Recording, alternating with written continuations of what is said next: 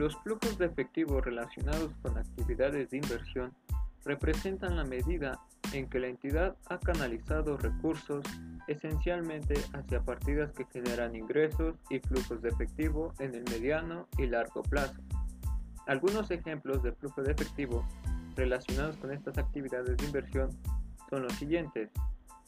El pago en efectivo para la adquisición, instalación y en su caso para el desarrollo de propiedades, planta y equipo, activos intangibles y otros activos a largo plazo, así como también sus cobros de los mismos por sus ventas de estos activos.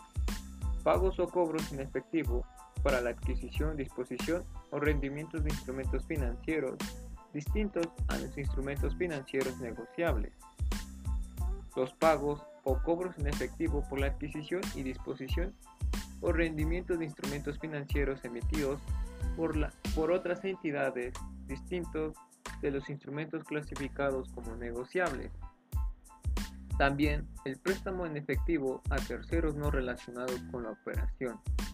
Cobros en efectivo derivados del reembolso de préstamos a terceros y otros cobros o pagos en efectivo relacionados con instrumentos financieros derivados con actividades de cobertura.